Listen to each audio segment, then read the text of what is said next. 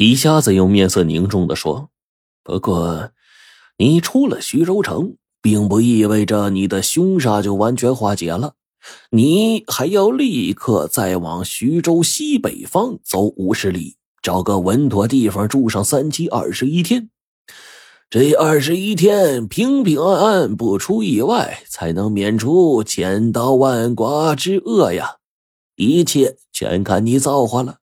去吧，去吧。”严碧挥挥手，将小神手赶出了世轩斋。无奈之下，小神手只得是硬着头皮呀，往西城门闯去。那嘿，还别说，那大胡子呀，瞟了一眼小神手，哎，居然面露喜色，挥挥手放行了。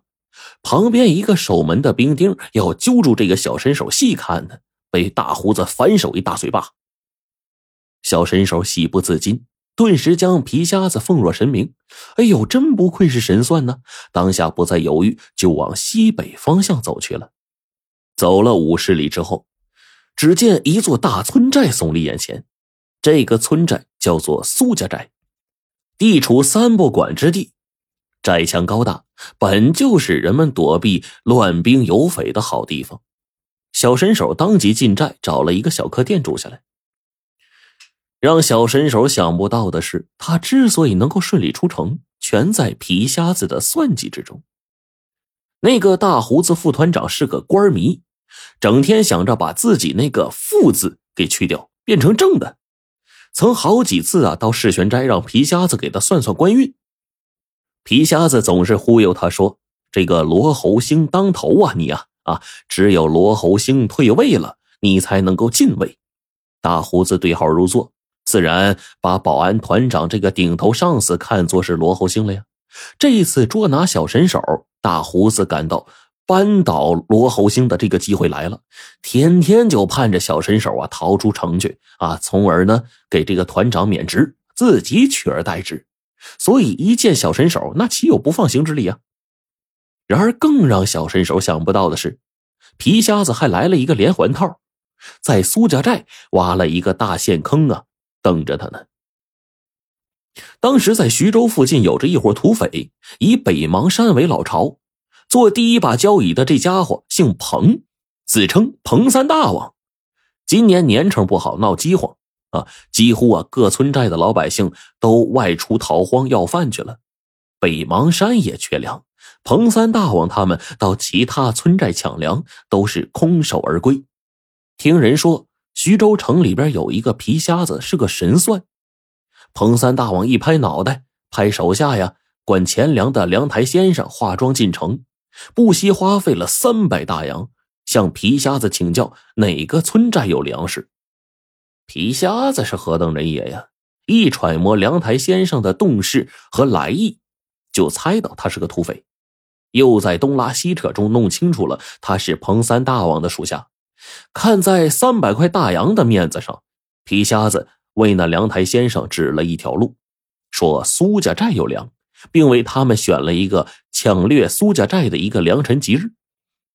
这些日子，皮瞎子常听四面八方来算卦的人闲谈，说苏家寨没有外出逃荒要饭的，当下就明白苏家寨定有余粮。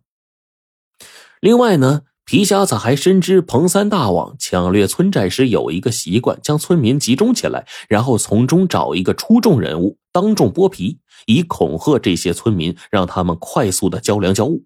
这一招叫做剥鸡害猴。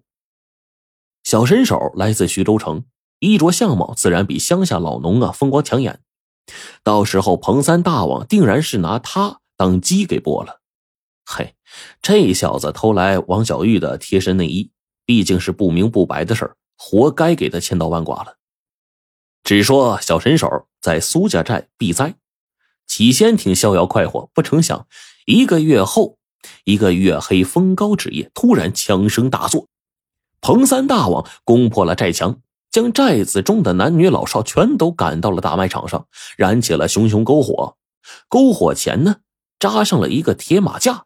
啊，说要从人群中揪出一个人，吊在铁马架上当鸡脖。彭三大王眼一扫，目光马上就停留在一个身材高挑、西装革履的帅气小伙身上。这小伙不是别人，就是小神手。这小神手吓坏了呀！我的妈呀，皮瞎子算的是真准呐！自己千逃万逃，还是没能逃出这场杀身之祸。反正怎么都是个死，倒不如来个痛快的。他当下心一横，右手往怀里这么一掏，掏出一把防身用的牛耳尖刀，一扬手高高举起，就要往心窝上扎。彭三大王眼疾手快，手枪一举，啪的一枪，打在小神手的手腕上。牛耳尖刀也落地了，几个小喽啰一拥而上，将小神手按倒在地上。小神手边挣扎边冲着彭三大王大叫：“早有人算定了，你要将我千刀万剐。不过我认命，我我认死不认命，我自个了断还不行吗？”彭三大王一听小神手这话里有古怪呀，就牛眼一瞪：“什么？早有人算定了，老子要将你千刀万剐？”老子说了算还是他说了算呢？老子让你死，你才能死；老子不让你死，你想死也不成。说完，枪一挥，命令小喽啰把这小子带到山上去，老子细细审问，看看到底是谁敢挡老子的生杀大权。最后，土匪们从苏家寨抢了不少啊杜荒粮，押着小神手满载而归了。到了老巢，听小神手这么一番述说，老谋深算的彭三大王眨了眨眼，全明白了。原来这一切全都是皮瞎子捣的鬼。